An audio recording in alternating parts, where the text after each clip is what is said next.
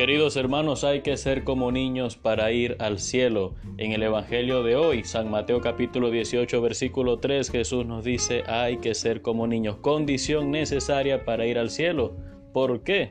El Papa Juan Pablo II lo respondía el 14 de agosto del año 1979, decía que hay tres características de los niños que nosotros debemos imitar, debemos pedirle a Dios la gracia de poder vivirlas espiritualmente. La primera, la inocencia la inocencia conservada o recuperada, porque sí se puede recuperar por la gracia de Dios. Cuando Dios transforma un corazón, cuando Dios entra en tu vida, puedes volver a recobrar la pureza en tu mirada, en tu pensamiento y puedes tener de nuevo un corazón limpio a través de los sacramentos. La segunda actitud de la infancia espiritual es la confianza. Los niños se confían en los brazos de los padres, los levantan, los llevan en sus manos, en sus brazos y ellos se dejan guiar porque saben que sus padres los llevarán a un buen lugar. Nosotros a veces oponemos demasiada resistencia a Dios. A veces sabemos que Dios nos está pidiendo algo y escapamos deliberadamente de Él.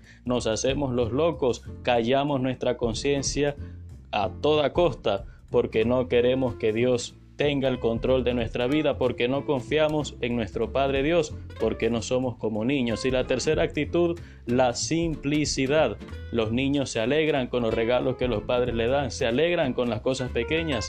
A veces somos demasiado complicados y le exigimos a Dios demasiadas cosas, le exigimos que la vida sea perfecta al prójimo, al que tenemos a nuestro lado.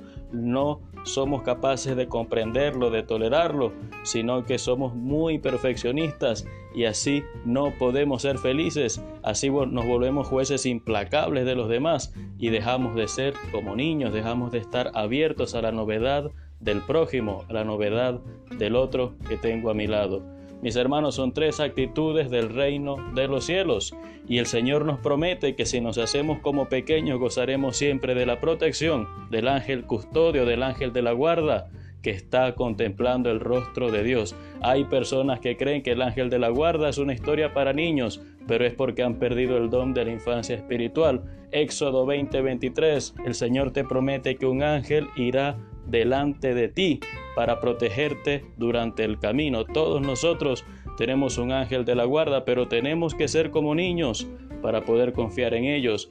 Así que hoy vamos a decirle al Señor, Señor, devuélveme la inocencia y envíame tus ángeles que me protejan.